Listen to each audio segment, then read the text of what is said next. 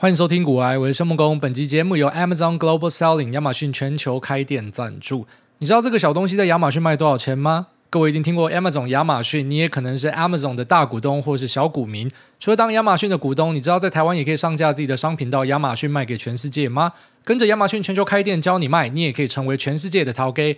亚马逊全球开店，台湾借助亚马逊全球资源，帮助台湾企业触及到全球 Amazon 三亿会员的流量，掌握两亿 Amazon Prime 会员的高消费力。借由亚马逊全球开店，透过跨境电商，不用像以前爷爷奶奶、爸爸、叔叔辈拖着一卡皮箱辛苦参展做外贸，用自己的品牌卖给外国人，不用怕代工被压榨利润，用自己的品牌卖给外国人，亚马逊帮你找到更多的有钱人。只要一个人创业，有产品，有外销愿景，来自台湾就能够跟着亚马逊全球开店，轻松拓展全球市场。不论是美国、欧洲、日本、新加坡、澳洲等全球十五大站点，现在就开始打造属于你自己的国际品牌。对。跨境电商有兴趣的朋友，千万不要错过十一月十四日亚马逊全球开店所举办的台湾跨境电商高峰会。台北与台中同步进行，现场除了有趋势专家跟成功卖家分享全球电商经营心法，此次更串联北中南于十一月十五日至十七日举办跨境加速一对一官方免费咨询服务。没错，四天活动全程免费。现在就透过股癌专属的报名链接享有报名优惠礼，有兴趣的朋友可以点我们的资讯栏这边提供给各位参考看看。昨天去跟朋友聊天，然后跟我们讲了一个想法。我所谓的去跟朋友聊天，就是在 LINE 群里面啊，我这是我去聊天的意思。那我有一个小小的 Line 群，因为我们有三个人，然后我们三个人都是对市场非常狂热的，所以嗯，我们有蛮多东西可以聊的，就是嗯，其实比较类似网友的角色，就我们现实生活中没有什么见面，但呃，大家都算是非常的熟识，因为每天都一起在看整个啊、不管是早上的台股，或者说晚上的美股，然后或者是一些呃商品的交易，我自己比较没有做，但是我会看他们玩。那就跟他们分享了一个想法，因为我最近在洗澡的时候呢，我很常有一些很奇怪的想法出现。首先是走进去浴室照镜子的时候，就会有一个想法产生，就是为什么我看到的是我？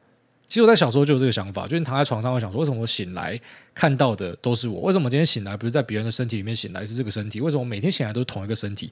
那如果我每天醒来看到的身体都是这个身体，我感知的世界都是用这个身体去感知的，那假设我现在突然间死掉的话，这个世界是不是就不见了？那我当然知道这个世界一定会继续的运转，世界上不在意任何一个人消失，但对我来说，这个世界就是不存在的嘛。因为我现在感知的世界就是我感知的世界，我对以色列的认识，我对美国的认识，还有对美国认识，都是透过我这个身体去看到的，而不是透过我妈、我爸或者我同学的身体嘛。所以，假设我今天挂掉的话，是不是这些所有的东西都代表它已经不见了？所以对我来说，这个世界的所有东西都不再重要了。所以，假设我今天挂掉的话，可能就是世界的一切都不见了。那那走进去浴室里面又有另外一种想法，就是莲蓬头开水啊，因为我是那种会怕冷的啦，所以我在外面就会先把那个水打开，然后先归到外面哦，那可能先他妈剃个牙、刷个牙齿之类的。那等到热水出来之后呢，就走进去洗澡。那每次一走进去的瞬间，你就突然觉得好像我现在才起床，不是说什么妈你早上起床那个叫起床，那个对你来说已经不是起床，因为每天起来就是有一个固定的生活模式。那你可能就是早上弄一下股票。看一点东西，看一些资料，看个 YouTube，玩个游戏。那下午呢，可能再看一些资料，看一些书，去接小孩，然后回来呢，可能滑手机，看一下筹码，看一下晚上的美股。那一天就这样过去。那直到你洗澡之后，你才真正的醒来。好像说那些东西就是一个不停重复的项目。那洗澡这时候呢，才是我去认真思考说，那我到底还可以干嘛的一个时间。就突然变成他妈洗澡哲学家的感觉。然后每天洗澡都想说，我怎么又洗澡了？我怎么又在洗澡了？我不是才刚洗完澡吗？为什么在洗澡？但我们知道每天都要洗澡，但我不是才刚洗完吗？为什么我又在洗澡？就觉得每天过太快了吧？为什么我他妈一直来到洗澡的这个瞬间，到底发生什么事情？那产生这个想法的时候，我就很想要去找人家分享。可是我我我觉得我跟人家讲这个，人家就觉得我是妈神经病，所以我就只好找就是我最能够信赖的，就每天他妈的一起看股票朋友，我就是跟他们讲说。我每天在洗澡的时候，我就想问自己，为什么我在洗澡？就没想到马上获得共鸣呢？这是骂大家共同的阵头还是怎样？另外一个朋友讲说，我不是洗澡，是吃饭的时候。我每次吃饭，我就在想说，我怎么又在吃饭？然后另外一个人跟我讲说，哦，我也是洗澡。就洗澡的时候，就突然想说，干嘛？怎么一天又结束？就我怎么又在洗澡？我想说，这是不是一个过三十岁会有的症状？因为他们跟我讲说，他们是过了某个年纪之后才有这样的一个症状，就好像说，你过了某个年纪之后，你就突然发现时间过得超级快。那我自己就在思考说，为什么时间会感觉过得这么快？那比较合理的解释方式应该是，你知道，你越年轻的时候，觉得说你今天才十岁，好，所以你经历的东西就是呃十年嘛。那所以对你来说，你现在在做某个东西，可能做一个月，这个一个月在十年里面的占比算是高的，所以对你来说，哎，这个时间就感觉蛮漫长的。可如果你今天已经三十岁，然后你一样做某个东西做一个月，可是对你来说，你已经有经历过三十年的东西，虽然你不一定每个都记得，可是你经历的时间是更长的，所以在比例上，这个月的比例就比较小一点。所以对你来说，可能感知上就会觉得这个月好像比较短一点，表示我我也觉得比较合理的一个说法。那之前看那个呃 Beef，然后这个影集里面又提到这样的一个概念，就是我感这个概念我之前也想过，那就觉得非常有道理哦。就是为什么时间好像每天都过得非常快，但也不是说时间过得很快，然后就觉得啊不充实，或是可能在虚度光阴。就你知道你的每天是呃非常充实的，然后你每天都有学到新的东西，可是。就是我们时间可以过这么快，完全无法理解。那甚至会开始害怕说，会不会一转眼干嘛？你小孩已经长大了，什么十八岁就让你当阿公之类的，就是会会不会有这样的事情发生？那如果说那样的事情发生，我可以回到过去吗？没有办法，因为时间已经过掉了。所以我现在到底可以干嘛？可以把这个时间停下来？然后发现说，干他妈时间停不下来。所以最近的想法就是觉得这个时间真的过很快了。所以希望可以好好的找到一些事情，然后让自己好好的记忆下来说，我在这段时间内到底有做了什么。呃，特别了不起的事情，至少对自己来讲，就不是说什么我每次回头看我自己的人生，就是我在赚钱，我在赚钱，我在拼命赚钱，我还是在赚钱，就是我真的没有做什么有意义的事情。所以有时候我去看一下我自己的老婆在做什么，因为我觉得我老婆在做的事情是比我相对有意义啊。我这边稍微广告一下，就请大家去我的脸书跟 Instagram，然后那你就看到有一只狗狗，那这只狗狗在找家了啊。所以如果说你们有人想要养狗的话，拜托去联络我老婆，不要联络我，直接联络我老婆就好哈，因为她比较了解。那这只狗狗是从那个五股收容所捡回来的，就是他去五股收容所打工了，他一段时间就会跑去那边做志工了，大概每个礼拜都会跑去。那他说发现这一只狗叫做梅亚，那这个梅亚呢是在去年圣诞节给人家弃养的。那因为这个梅亚呢，它有一个问题，就是他曾经住过人家的家里，所以他觉得自己是一个家犬，所以他去。收容所就很奇怪，他觉得很奇怪，因为其他的狗狗就是它可能天生就是流浪狗，所以它没有感受过家是什么感觉，所以对他来说很习惯，这是他可能生长的环境。但这只狗呢，就是他每天都在哭，所以他们收容所发文，他们有时候就有一个 hashtag，就是说“妹仔别哭”，就在讲这个梅亚，因为这个梅亚它就是很常在哭。那当然，你不要怕说领养回家，他会在那边哭，然后你想问他说：“干你写考？”他不会在那边那边靠背了，他就是。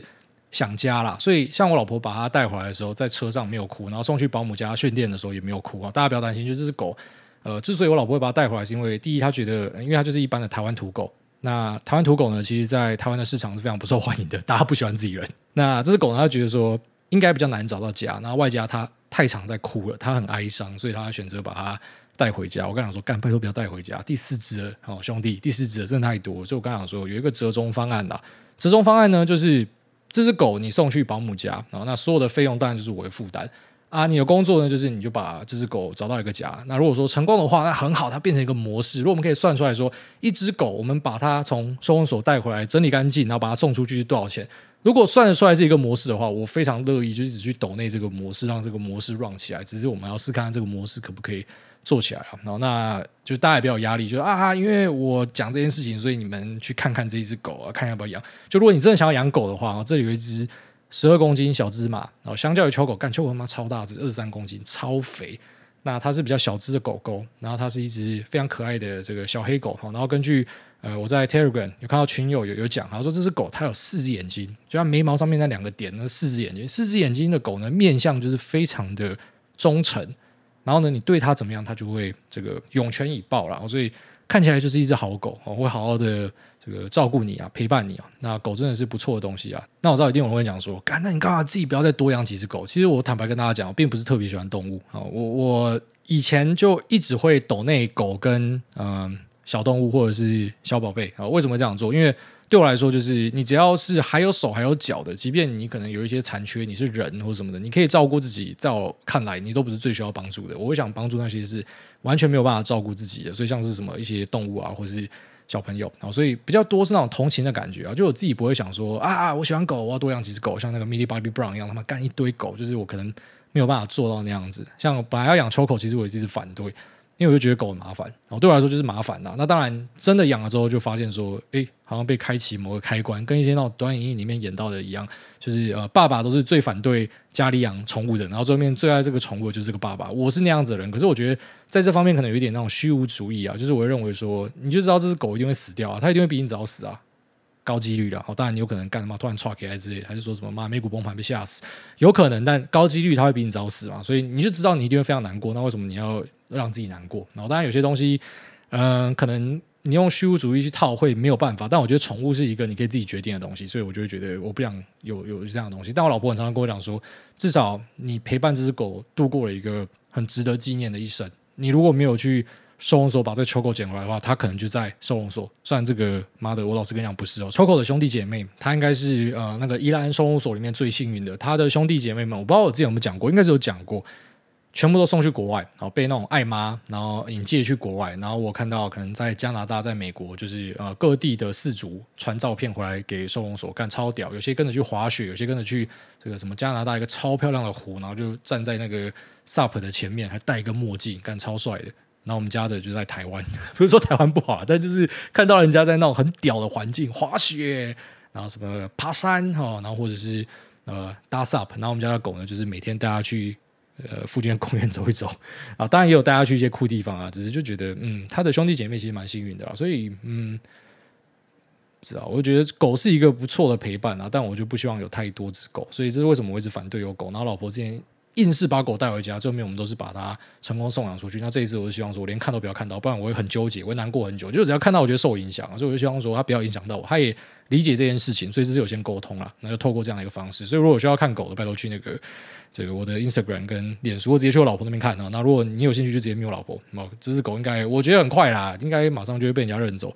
所以啊、千万不要错过这个可爱的梅亚。当然你可以随便帮它取名字啊，只是他们都叫它梅亚。好，那接下来我们来进入市场话题。那先承继上一集跟大家聊到以色列与巴勒斯坦哈马斯的一个战斗，那目前已经进入了地面战的一个状态。在昨天呢，以色列的官方去通知了巴勒斯坦呃加萨走廊当地的居民，在二十四个小时内呢，他们会发动地面战，所以请当地的居民呢往南方移动。那所以就已经宣示着哦，这个战场呢正式要开进去加萨里面了。那随着这样的一个事件发生呢，我们现在开始要注意的就是说，密切关注附近的一些国家，像什么黎巴嫩的真主党啊，或者说伊朗，或者说甚至是什么塔利班、阿富汗，有没有可能会变成一个区域性的冲突啦？那我觉得美国人也有意会到这件事情，所以他们一开始是送了一艘航母战斗群过去，然后现在是送了两艘。那两艘其实不代表马上就要进入一个全面开战哦，因为在过去的历史上，我去了解了一下，呃，他真的要打的话，可能会送到五六个战斗群进去。那目前可能就是说戒备状态啊，两个航母战斗群的话，就是一个实战的编队了哈，所以就是他有做好准备，假设有任何的局势的变动恶化的话呢，那他们可能就会出来动手。所以我觉得接下来看点就是这个，就如果说有继续延伸的话，那大家就要自己稍微的小心一下。那我们上一集已经聊过说，其实在呃这种动荡的时局，在呃投资上，其实不要讲投资啊，我们讲说可能比较投机上，呃很明显就是油跟黄金跟美元，然后这三个东西是一个选项。那美元其实大家可能如果你在美国这边有放持股，或者说甚至是付委托，你有换成美元的话，你就已经有这个美元被动的保护了。那只当有些可能会选择期货再做额外的加强。反正就这三个东西是一个最明显的选项。那我还是如同我上一集提到的，我不会想要去做这样子一个押注。其实这个战争会不会演变成更严重，真的没有人知道啊。就是你敢不敢赌看看而已啊。那在我看来，我是觉得我不会想要去赌注这样子的东西，特别是这次的一个状态啊。那当然你可以把我当成是一个反指标，就是他觉得可能会还好，那你就去压，反正都自己的选择啦。哈，其实要不要做都自己的选择。就像我可以明确跟你讲说，这三个东西，那这三个东西在过去几天就在喷啊，黄金那么大屌喷啊，油也上去啊。那美元呢？这个看起来的状态也是非常的不错。那只是有没有赚到钱？没有赚到钱啊！因为直接跟你讲说，我知道可以压，但是我也不会想要压，因为有各式各样的权衡。所以其实最后面都是回到你自己的权衡啦，就是你要不要去做这样一个选择。每个选择都有可能它的好跟坏，短期看跟中期看跟长期看可能都不一样。那只是可能啊，有些人会给自己太大的压力，好像说，哎，我每一波都一定要做到什么？现在是战争，然后你一定后面就有朋友会跑出来酸嘛？我就跟你讲，那个战争会很严重，你为什么没买？那你就问他，那为什么你没有说哈？对不对？你都知道了，你怎么没有说哈？所以其实我们有太多这种说不准的事情啊，就是看你要不要去选择做对应的配置啊。那我自己是 skip 掉哦，就是我现在会专注在可能假设有股票可以减的话，我会去减股票，而不是我去做可能针对战争的避险啊，这是我自己的选择。那当然，我们身边朋友有些人的意见不一样，他们会选择要去。呃，针对这个战争去做避险，反正就是大家都有自己的一个操作的方式。那一个非常简单的看点就是这个地面战打进去之后，如果说周边的国家从本来的叫嚣跟呃不援助，然后变成正式的开始去集结跟援助的话，这就是一个非常明显的讯号。只要看到他们集结援助，然后或者说美国在额外再派一个航母群过去之类的，那可能就是事情要变得很大条了。所以现在的那个发球权可能就在这个所谓的 axis of resistance 啊，呃，抵抗轴心，然后他们这样称自己啊。那当然，呃，以色列人就把它称为是恐怖轴心啊，就是他们有一群呃，所谓这种泛伊斯兰国家，然后或者是呃，像是可能。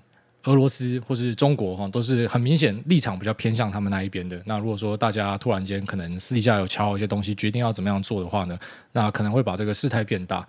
那这个事态变大，其实也不一定是单纯的他们真的同情巴勒斯坦的呃，可能哈马斯不一定是这样，有可能是有一些战略上的意义，可能是为了要牵制美国。那或者是像这一次有个阴谋论，就是讲说应该是伊朗去资助哈马斯。那最主要的原因是因为他们想要阻止这个阿拉伯跟呃以色列有一个正常的外交关系，因为他们越谈越好，所以要去阻止这件事情。那现在看起来是成功了，因为他们的谈判就暂时喊停了。所以有有太多的这个算计在背后了。那我们可以注意到的一个非常简单的 early indication。就是如果说呃周边的国家开始有加强动作，然后去征兵，甚至是呃从本来只是可能故意戳一下，然后射个火箭进去，然后变成他们呃踏进去以色列的国界，那个就是一个很明显的讯号。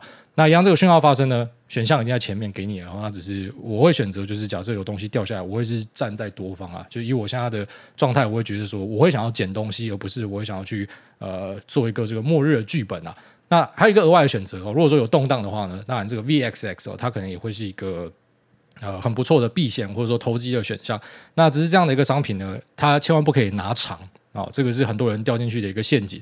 这个东西就是你进去压，那如果说呃一段时间内没有成功的话，你就要赶快闪啊，因为那个长期呢，它就是一路下去的东西，它那个是正价差的东西，所以它就一路扣血扣血扣到你爽。所以它是一个，就假设你发现局势不对的话，可能可以赌看看的东西。这个可能几年前我会想赌看看，但现在因为已经比较没有那样的一个动机去盯盘，所以就会 pass。但是还是把一些东西分享给大家。那在我的私讯里面，我有收到一个蛮有趣的问题哦，就问得非常好。他想说他自己本身也是持有这个半导体期哦，这边稍微恭喜一下，这个半导体期最近开始射精了吧？那在之前的 Q&A 有一个讲说，妈的，我不要再玩那些有的没有股票，全部换成大权值。这个人就是最大赢家了。他换去发哥跟台积，然后发哥最近他妈直接射到天上去哦，所以呃非常恭喜哦。那当然有些人就注意到说，就来说像这个半导体期，因为它里面的占比有蛮大一部分是台积跟发哥嘛。那它开始呈现一个正价差。那这个人就问我说：“哎，我现在有十口哎，那这个正价差转下去的话还蛮亏的，那我该怎么办？”哦，对，其实这个期货呢，啊，它在台湾有一个蛮特别的优势，就是台湾的期货像台子期呢，大多数的时间都是呈现一个逆价差，所以逆价差就是说。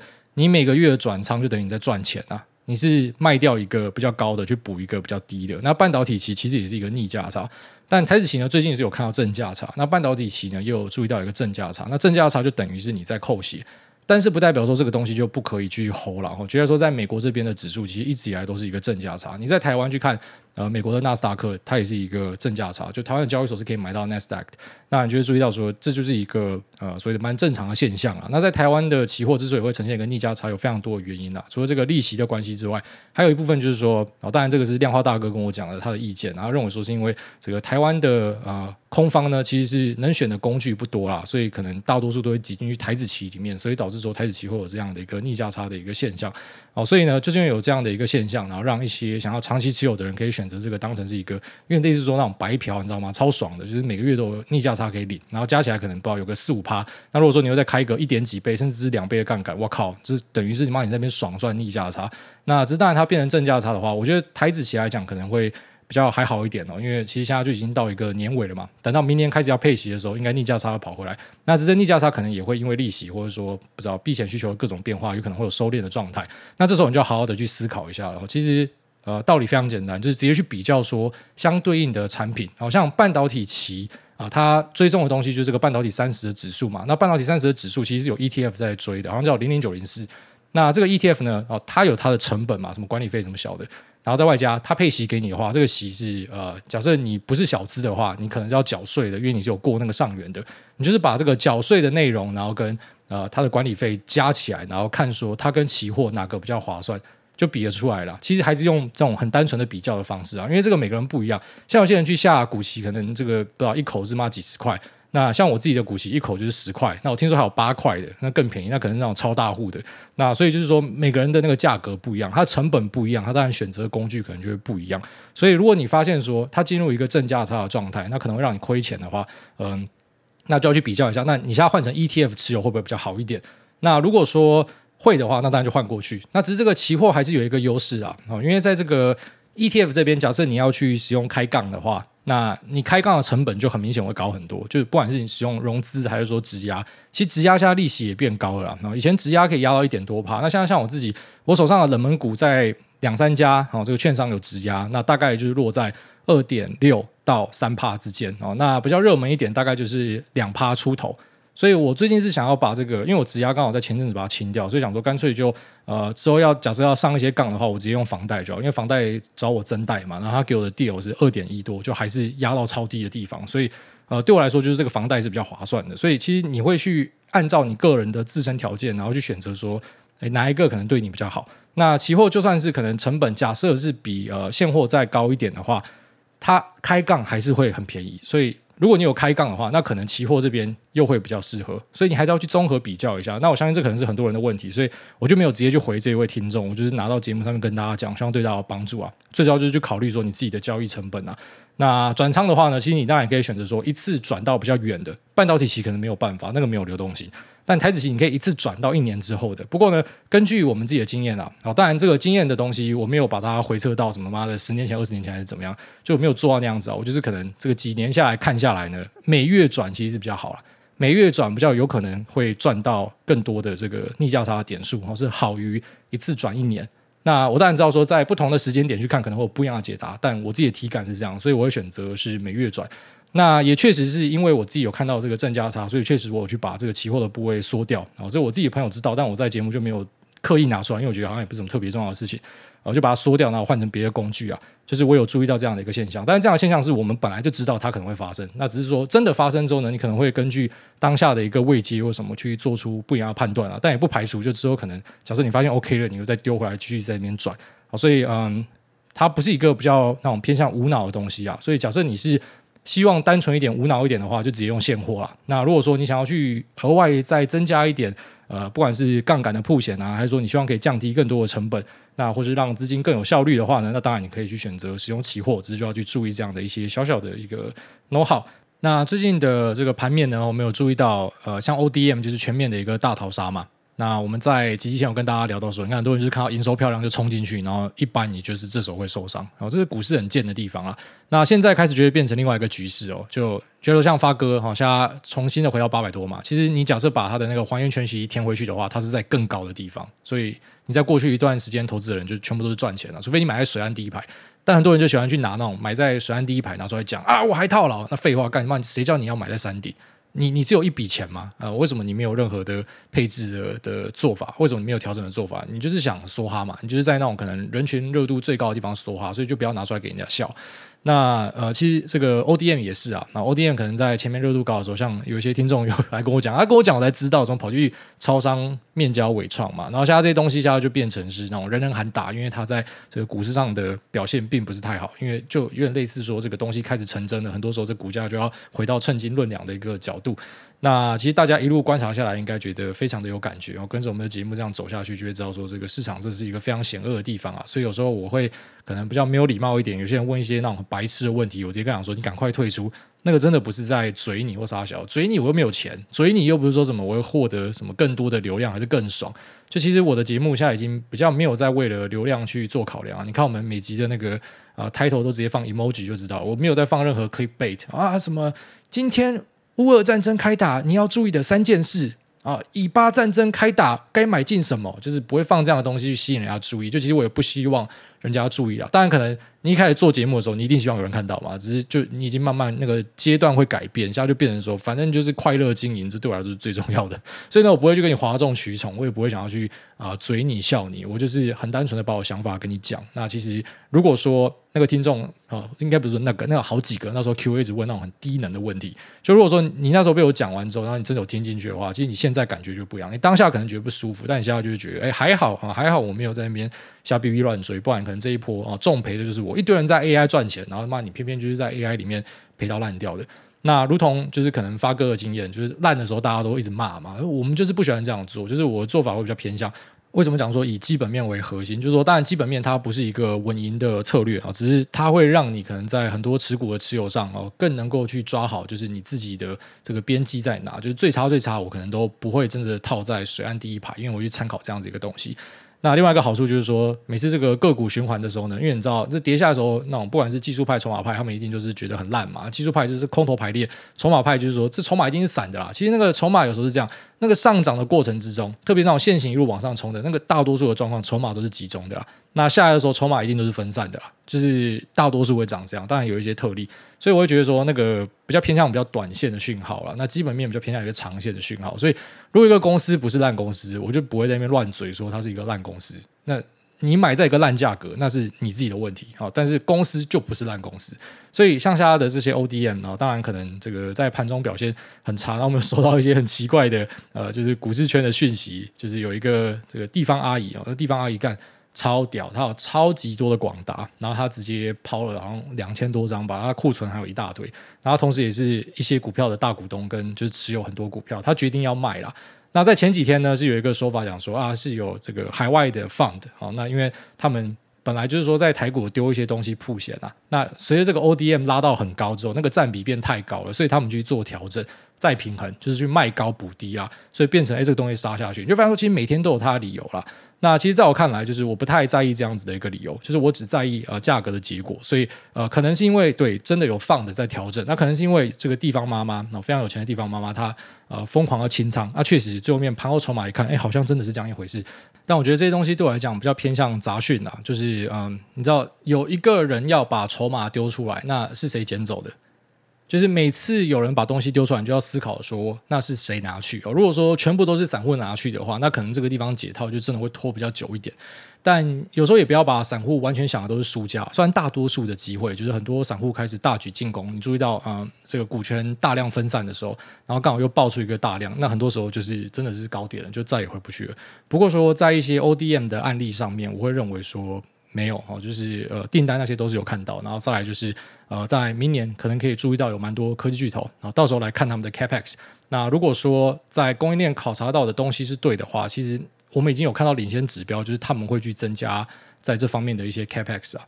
那当然，我们每次都会去慢慢的修正哦，就是你没有办法喊得很准，不过就是大概会知道说趋势是在哪一边。那真的订单进来会在哪一边？那有些老板甚至就直接跟你讲说他们手上有订单，只是有时候还是要注意一下。呃，他们讲的可能是他们看到的状态，所以我们要去考察一下到底是不是真的是这样子。那目前了解到就是这样子。那只是说这个东西目前我觉得它也没有真的到一个就所谓的非常可口，你非买不可的一个价位哦，因为。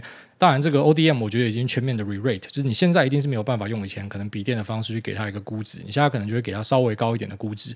那你给它稍微高一点的估值去沉下去，就会发现说，其实现在的价格不会说冤枉哦，其实就是刚好压在一个比较乐观的估值的角度上面，但是也不会说超贵啦。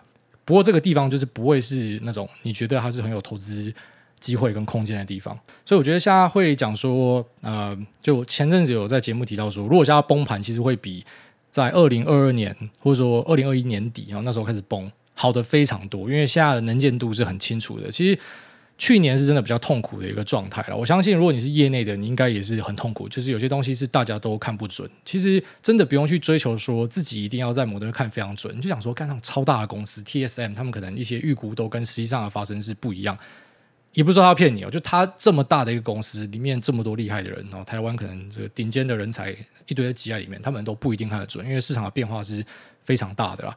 所以嗯，那种看不懂的时候，其实是比较痛苦的时候。那现在是属于就是比较看得懂的时候，就是你有一些能见度啦，所以我会知道说，假设出现一个崩盘，其实我现在还蛮希望出现崩盘的。那我就可以知道我到底要买什么东西。好，其实现在 ODM 也不是说全部都可以买了，因为随着这个 B 一百的推出呢，当然在供应链上就会有一些变化，那就变成有有新的变局啦，所以就有点像是打掉重练重来。但是我相信那个肉会比当时 H 一百推出来的时候少很多哈，因为其实 L 四十 S 也是一个非常畅销的型号，但这个东西其实在市场上造成的这个呃股价的推动呢，就比。前面那一波 H 一百少很多，所以 B 一百我觉得应该也会少很多，比较偏向要去往新的东西去找。那目前确定可能会属于那种比较新的内容，就是水冷啊。那当然水冷它一直都有在做，那只是说在 B 一百，因为它的那个瓦数是大于一千瓦啦，所以这个东西呃，它可能就是说水冷会变成一个标配。它有两个。规格啊，主要是有两个规格。那代号一个是 B 一百，一个是一零二。那一零二是属于单颗 GPU 的，那一百就是双颗 GPU 啊，然后把它串在一起的。那谣言呢有一个一百 Max，那是一百 Max，我目前不太知道，呃，它到底具体的这个升级是在哪里啊？那就我理解，呃，两颗组在一起的，可能水冷就会变成是一个标配的方案之一了。所以，呃，水冷相关的类股呢，当然我去看了一下。它其实蛮多呃，可能会变成 Tier One 供应链的公司呢，本身在前面就已经跟着 H 一百反应了。它有些可能是气冷的 supplier，所以气冷已经先涨上去了嘛。那你说它现在再加一个水冷，对题材有新的故事，可是这股价又不是说没有反应，所以它难的地方就在这边，因为已经炒过了，所以要回到称斤论两啊。这是为什么讲说现在有崩盘会非常好，因为你知道哪些人可能是有东西的。那因为他们家价格真的都有点贵。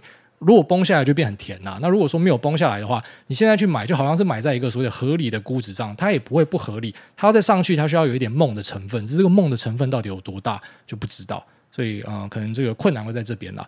那消费性的部分，我自己手上的持股目前表现，我觉得都还蛮。令人满意的啊，虽然震荡很大，可是有一点哦，边震荡边上去的感觉。那像记忆体呢，其实呃最近的状态也都是很不错。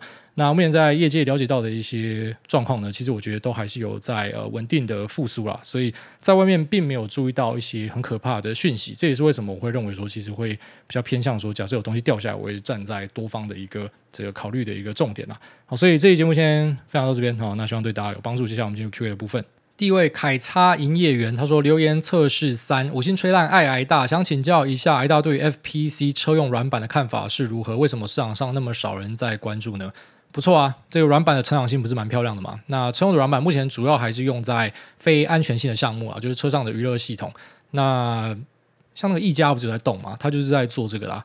那我觉得这个软板或者说 PCB，那或是相关的材料，为什么有时候大家会注意到说靠北，它明明做的东西感觉很香，可是没有人要炒，是因为我觉得这个族群啊，啊，不管是 CCL、PCB 还是说什么软板、硬板、软硬结合板，他们其实蛮多是啊，就是说吃到一个很大的大单，然后或者是说呃突然间的供需失衡。它比较会喷，当然这样的状态应用在每个股票都会让每个股票喷，但是喷在这些股票喷得非常的剧烈，像之前的 IC 载板、ABF 载板，哦，就是一个这个供需失衡的现象造成的。那在大多数的时间，大家比较不会去注意这样子的东西，所以像这样子的东西，如果说你可以掌握得很好的话，你可能可以赚到比别人多很多的钱，因为这个是一般人比较难注意到的一个领域。其实一般人最容易注意到就是什么？就是一般终端的消费品商品嘛。好，我们会实际上拿到的东西，这个是每个人都可以注意到的。你都可以去 Lululemon 逛一趟，然后知道说他们的业绩状况大概是怎么样。那你可以去使用了 iPhone，就知道说那到底苹果这家公司可不可以买。那可是这里面的软板啊、硬板啊、软硬结合板啊，这些其实就是说。呃，如果你不是业内人士的话，你不会知道它的差别在哪。你最多接触到可能就是说啊，人家在拆机的时候，然后可能你有看到这样子的东西。但一般人家拆机就是在看啊，里面的晶片是什么啊，里面的呃蓝牙或者说射频 WiFi，呃或者说啊、其他应用相关的晶片呢，那是使用谁的？比较少人会去注意这个板子。那像这种板子呢，我觉得它的机会就是在于说，因为知道的人比较少，所以它。可能就是说，你假设很懂这个产业，你是有机会赚钱的，所以你反而是希望少一点人关注。那你知道有某个东西它会有大单，然后或者说你知道它是在正确的趋势上，它现在价格很便宜，你就给它买下去就对了。它只是呃，这个产业的竞争也是非常激烈的啊，所以不是说没有人在看，是有人在看。那只是它可能跟你一般会看到的一些标股，就是它距离消费者这一端更近一点有差别，因为可能一般人根本看不到，所以。热度自然不会高，因为大家不知道它是什么。但是呢，如果你今天去市场上，你连续买个四根涨停，你就会有热度了啊！这就是你要的热度，你就会注意到各个讨论区会开始去帮你写故事，吹你的标的。有时候就只是资金要不要进去而已啦。下面这个就是那个天，他说五星好评，第一次留言，哎，大安，首先感谢您无私的分享，让迷途老菜鸡获益良多。祝您好人一生平安幸福，爱您。那也想请您祝福同为十月生日的好朋友们：小森、小花、夷陵、金毛、小曼，还有与我同年同月同日十月十五号生的海韩妹子及广大十月矮粉寿星们，大家生日快乐！让我们迎来光辉十月吧，台美股都一路走高。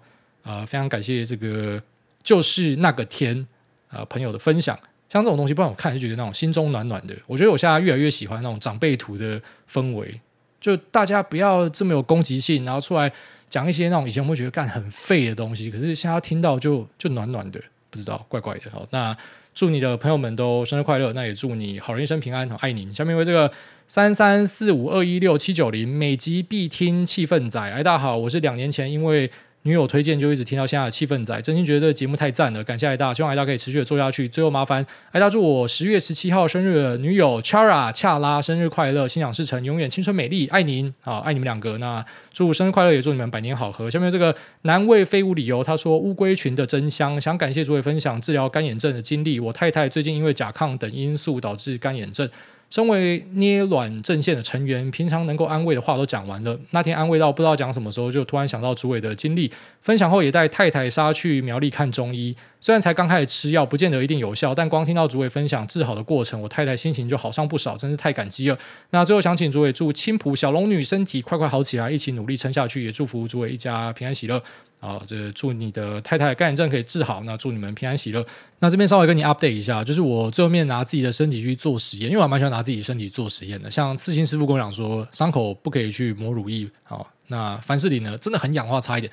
我都不屌，后来就妈直接乱抹乳液，抹爆，然后发现啊、呃，其实我治愈的速度是好于没有抹乳液的。就有时候我会去做这样的测试，就是我不管网络上 Google 怎么写啊，反正老子不怕了。我今天抹了他妈的，我伤口坏掉，我傻笑，我再去刺一个，我他妈老子就送医，我没差，我就要测试看看，我就想知道。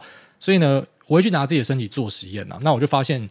呃，在我观察之下，可能就是说每个方法尝试一段时间，看有没有改善。那注意到说中药，我认为可能是比较偏向它，对，有可能可以帮你调好体质，让你呃可以更容易放松，好好睡觉啊、但是比较偏向安慰剂的效果可能大一点，因为你相信它有效，它就真的有效。这个很多医生也无法解释的，就是说安慰剂是真的有效的东西，就大家相信，然后就会呃这个东西就真的会对你有帮助，很神奇啊。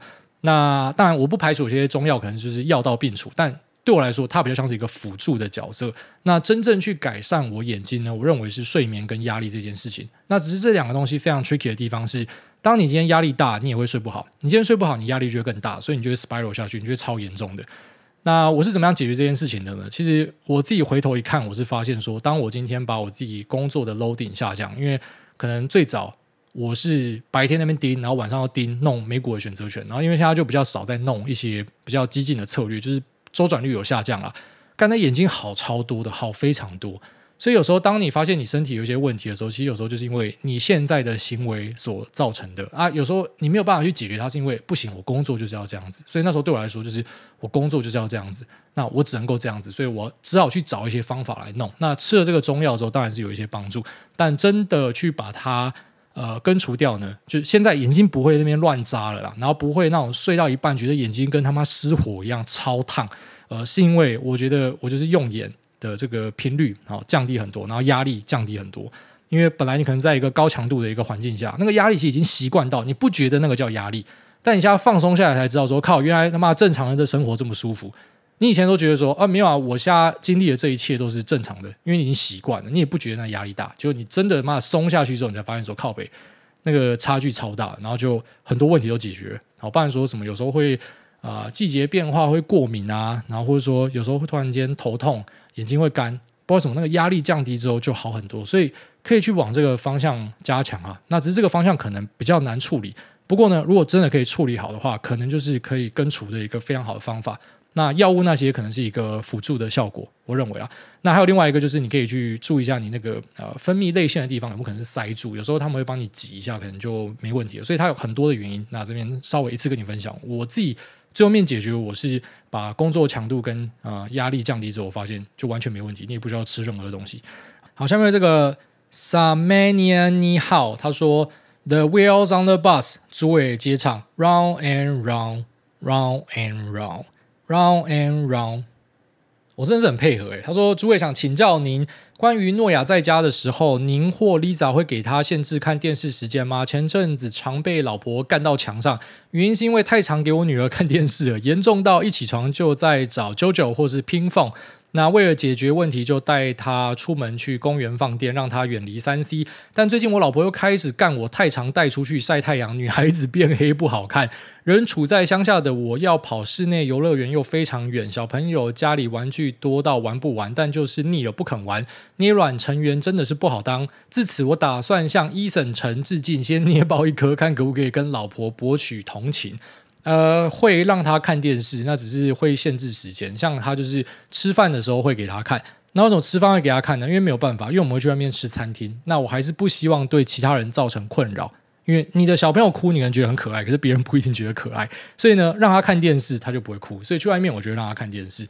那但是呢，我又跟他讲说，如果你不吃，就没有办法看电视。所以他看电视，他就吃的特别的勤快。那有时候甚至会吃太多，所以要把电视关掉，不然他为了要可以看电视，他就是故意吃东西。那对，会做这样一个基本的控管啦，但我觉得让他去看这样的娱乐是没问题的。我知道有些家长比较哈扣，就是不给小朋友看电视，然后不给小朋友吃糖。那当然他可以说这是为了他好，但我会觉得这有点在剥夺小朋友的童年啦。因为我们小时候也是这样快乐长大的，那不会死掉啦，看一点电视，吃一点东西不会死掉啦。然后就是你怎么样去让他不要过量就好，就东西都是过量就会有问题啊。那所以看电视我觉得没有什么太大的问题。然后再来说。女孩子变黑不好看，哎，这个你在欧洲讲，大家会觉得超怪哦。像我岳母就整天都跑去晒太阳，我太太也曾经想要晒太阳，但是她晒不黑。他们那边是很喜欢所谓的古铜色的肌肤啦。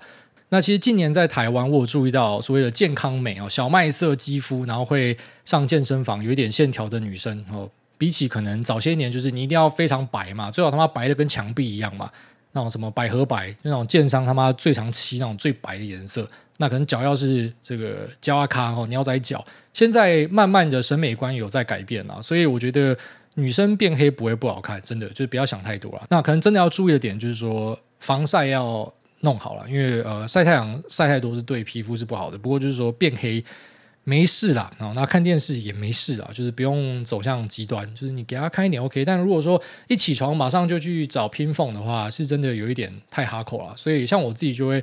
陪我儿子玩，就是陪他可能拿气球互砸之类的，或者说飞高高，就是你要去花一点时间在他身上了。因为你其实开电视跟开外挂一样，你一开他马上就安静。但是我自己还是可能比较保守一点，我觉得可以看电视，但是不可以看太多，就看太多好像不太好。我也说不出来哪里不好，就好像不太好。但是有些人很夸张去讲说什么小朋友的注意力 span 会变很低，我觉得那又是有一点。太夸张了，然后就像是我们上一辈也在那边干给我们啊，什么干嘛，每个都在划手机，每个都在看 YouTube。你现在就干下一辈，说你那边看短影音，然后他们下一辈，他们长大一定又在干他下一辈，又有新的东西出来，都这样啊。反正不要过量，我觉得都没问题啊。下面这个蓝蓝的雨，他说菜鸡提问，哎大你好，想请教对于基金的看法。小弟投资约五年，一开始当冲、隔日冲、隔周冲，到金融股、存股，接着价投以及成长股靠背，全部玩一轮是这样。他说整体是小赚，但是跟大盘相比是输了一截。最近把部分的资金移进去零零五零正二，也看了几档台股基金。那虽然基金的费用高，挂号许多平台都免手续费了，但历史绩效也蛮不错，至少都是实战的结果吧。不知道小弟是否有什么盲点？祝爱大家平安喜乐，爱您。呃，当然这个基金虽然不是我会。呃，主张该配置的地方，因为我自己就根本就不会去买基金的人，但是我知道，呃，有些人会去买基金。那透过一些基金呢，有时候你可以去持有一些，呃，就比如说像美国未上市的酷公司哈，你透过一些共同基金可以买到。那台湾的基金呢，其实有些表现也很不错。那只是你要明白一点，就是过去的绩效不代表未来，但确实是可以参考啦。那还是要注意一下这个操盘人是谁啊？其实就会看一下。所以像呃，之前安联就有一个非常有名的操盘人嘛，叫 Peter 哦，但我不认识他，只是这因为非常有名，大家都知道。那反正他一波赚一个大钱就退休去了，然后现在就换人，所以不知道接班的人怎么样啊？可能也是很不错的人，这个你可能就可以注意看看说，诶，那他们是不是有一个这个优良的传统，让他们的选股特别好之类的？我不确定啊，因为我对基金真的不熟。不过呃，它确实是一个可以思考的方向，就是直接让人家去帮你管。对，它可能会贵一点，但如果说绩效不错的话，当然还是可以注意看看。只是像我自己是比较倾向，我钱都是自己管啊，就是我不会把钱放在呃任何人的身上，就是我要么就是直接去承担我的成败。我看错，我看对，或者说，哎，我卖太早，卖太快，或者说卖太慢，哦，因为完全都可以归责在我自己，这是我比较喜欢的。那如果说放在别人身上的话，可能就会多一个变数，因为除了你选择什么时候要买这个基金之外，然后这个人的一些操作也会影响到，那个变数太多，对我来说就是太复杂，我不喜欢。所以呃，这个人各有志啊，你喜欢是可以看的，只是我不会去推荐跟建议这样子的东西。下面这个。哎嘿嘿，他说围肉酥胸五星推，最近回头看主委的推荐书单，都一一的再次验证主委从一而终的理念和思考模式，这都让我觉得主委算是嘴贱，但心地是良善的。那并且在每周每天通勤路上不断听主委爱的教育之下，开始了有自己投资的想法跟心法。听主委节目真的是益处多多，感恩再感恩。祝主委阖家平安，希望主委再推几本好书，爱您。好，我也爱您。好，有空再跟大家推荐一下。下面这个。O O O 喜他说，Test 五台湾医疗品质好又便宜，现况都是顶尖资优生抢着台湾社会相对高薪的行业，开放内卷后不免担心高风险挂号医疗纠纷没有高报酬的状况，一流人才不来换二流人才上，没错啊，你讲那个品质好又便宜，就是有人在牺牲啊。其实很多时候，呃，东西都是一个交换啊，因为那个资源是有限的，所以。你在台湾就会觉得说，哎，我们的病人好像被照顾得很好，但其实是有一群人牺牲啊。那你在美国这边，就是医生可能不需要这么牺牲啊。那当然就是你没有钱的人就要牺牲。但你说这是牺牲吗？这也不是牺牲，就是你没有钱啊。你没有钱，你就没有办法获得这个服务啊，这是很正常的事情啊。所以社会上会有一些呃，可能是社会保险或者说国家的一些福利政策，就是要去扶那些可能没有办法照顾自己的。我们在低限度的状况之下，让你至少可以生活，可以去维生。但是在我看来，就是成绩啊，上一集的话题，其实我讲说，我觉得。呃，你广开大门，或者是让一些国外的回来，也可以去参与考试。但你这个考试的配套就要改嘛，你绝对就不是像以前，因为你知道说，就只有台湾的医学院的人会来考，所以你可能就是用个选择题啊，让你过一过，反正大家就下去实习之后再说嘛。那现在可能就是你知道，可能门变大了，那你审核就要变严格嘛。那如果你是台湾所有的这种土医哈，然后一路念上来的，你也不怕人家竞争嘛，因为反正你就是屌，你就是。有办法进得去，所以我觉得还是要去维持一定程度的公平的。但是开放是可以做的，不过你如果真的要开放，你也不能只开放这边，你另外一边可能要开放。就是说，像健保就要去做一些调整。呃，至少以我自己的角度来看啊，我觉得那种妈整天跑医院的，你那健保费是不是要涨它？然后是不是有些东西要变自费？是不是有些感冒那种就很小的事情？我想，如果你今天在欧洲，你不敢每次都跑医院啊，神经病哦！赶紧娘妈，你儿子咳一下就送医院，你知道那多少钱吗？啊，你不知道吗？因为反正不是你在付钱嘛。啊，所以就会变成说啊，什么这个又要破产，那个要破产，那台湾一堆东西搞到破产，因为每个东西都不是永续性的嘛。啊，为什么不是永续性的？因为就是妈一堆智障不知道成本的概念嘛。反正不是他在付钱，不是他在买单嘛，所以他就是他想要怎么做就怎么做，他根本也不会有这样的概念。那嘴巴上每个人都挺医护嘛，他跟你讲说要涨你的健保费，要你怎么样，就说妈医护贪婪嘛。你说他妈的干，不是很多人都这样吗？所以其实我觉得很多的那个想法是同一套啦，就是可能在上一节 Q&A 人家问我，他是只问。开门这件事情嘛，啊，只是如果你要问我全套的话，我跟你讲，这超东西都可以去做调整的啦。就是那种什么有事没事跑去跑医院的，是不是要涨他钱？然后或者说那种慢性病整天看的，是不是要涨你钱？然后当然，如果你可能是很辛苦的人，你可能是呃这个生活有有困难的，然后那政府可能有在一定的程度之内可以补贴你。只是我是觉得使用者付费这个观念是非常重要的啦。所以如果你懂使用者付费这个观念的话，你就会知道说，哎，奇怪，那医生有些不是比较贵也是应该的吗？哦，就是他可能是他超拼的医生，为什么他要跟那种你你说医生没有打混的吗？一定也有了。为什么他要跟那种打混的人混在一起？然后甚至他妈的同一个医院的医生，有些跟我讲说，你不要挂另外一个，那个干他妈超混的，他来害大家的。就他们都会这样想法，为什么大家都是拿一样的东西，拿一样的点数？那这个他妈的认真做事的人怎么会有动力？所以我会讲说，会支持开放，就是因为大家一定都有好有坏，但是。会让一些你知道，就是其实像资本主义的社会好处，就是让一些他真的可以提供很有价值服务的人，他可以拿到很多他该有的。那为什么有些社会主义的东西会走不下去？是因为你再怎么努力，你可能大家都拿一样的东西，都是让我分配好的。那所以那，你为什么要努力？所以真的要改，是全套都要改啦。那当然，我就不是他妈医界人士哦，只是你要问我，我用一个百姓然后去看病的角度，甚至我家自己看了蛮多东西都是自费的，也不是说我故意去挑自费，就一回头发现说，哎，奇怪，蛮多东西其实都是自费的。啊，我也看得很高兴啊，就其实，在台湾自费还是超便宜，真的。所以，嗯，就如果真的要走开放的话，是全部都要去检讨啊。那只是那个问题太大，你去找。你们去那什么苍兰哥还是谁好不好？你们去那种医师台问，因为你们问我，有时候我回答，我知道你们很多人求好心切，就讲说，哎，大家我想跟你讲，对吧？其实你们讲的东西我多少都听过啊，因为身边有这样的人，他只是就是我用一个外行的角度，我会觉得，嗯、其实很多东西观念是一致的。我我就是觉得应该是要走向开放，那所以要开放，但也不能只开放这一端，你另外一端可能也要走向开放。啊，你看那个鉴宝就会设定自费的上限，可能就要去重新都要有很多的审核了。啊，所以那是一个很大的问题啊。那我们就尽量不再节目去讨论这样，因为那个我觉得我也不是呃里面的专业跟从业人员呐，所以就让你们自己去吵了。下面这个 Annoying Orange G 他说，So Lucky 最近从第一集开始回听，发现主委以前提到的地雷、原油正二、天国一辉、DR 我全部玩过，处置股乱玩一通，结果当时还小赚，真的是 So Lucky。那另外想请问主委对于《超级绩效》这本书的看法，里面的做法是不是比较适合多一点交易经验的人呢？那最后想请主委祝我老婆妹妹第二胎能够顺利。挂号五个月安胎中，祝诸位一家以及听众平安快乐。我是觉得，呃，可以看一下，就是它里面关于风控一些做法，然后可能资金的配置、加减码是可以参考的一个东西。它确实会比较偏向是呃交易这一块，所以投资这一块看这本书可能就会觉得有点不太适合，然后会觉得这本书怪怪的。但那个方向其实都是探索出来的，就是没有人是可能很幸运马上就知道自己要干嘛。那跟大学选科系有点像，你很难一选然后就哎选到我真的要的东西。其实大多数你可能会注意到你的同学最后面不是呃做这一行。因为太难了，所以投资也有点像，就是你很难确定到底哪个方法是适合你。有些方法是适合大众没错，但是你用就觉得浑身不舒服，所以最后面还是要有这个探索的阶段啊，就真金白银下去测试啊。所以我觉得书多看都是没有问题的啊。然后最后面祝这个你老婆的妹妹第二胎顺利安产啊，那也祝大家祝大家身体健康，好拜。